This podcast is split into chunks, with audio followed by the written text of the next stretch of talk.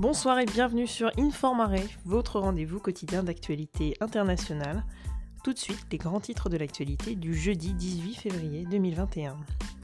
Après 7 mois de voyage, le robot Persévérance de la NASA s'est posé aujourd'hui sur Mars dans le cadre d'une mission dont le but est entre autres de rechercher des traces de vie anciennes sur la planète rouge.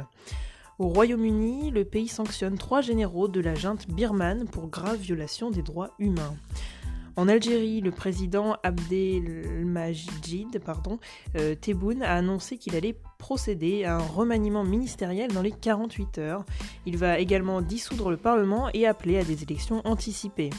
Il décrète également une grâce pour plusieurs dizaines de détenus du Irak, le Irak étant un mouvement de contestation populaire né en 2019 pour s'opposer à un cinquième mandat d'Abdelaziz Bouteflika en Iran maintenant, enfin nucléaire iranien, la France, le Royaume-Uni, l'Allemagne et les États-Unis se sont retrouvés aujourd'hui pour parler du nucléaire iranien et tenter de trouver une solution.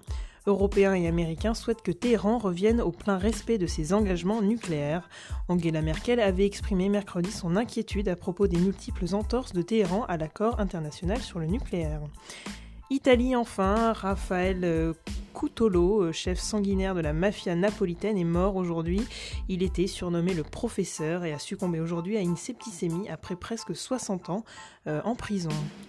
C'était les grands titres de l'actualité internationale du jeudi 18 février 2021. On se retrouve demain pour un nouveau bulletin d'actualité internationale sur Informare.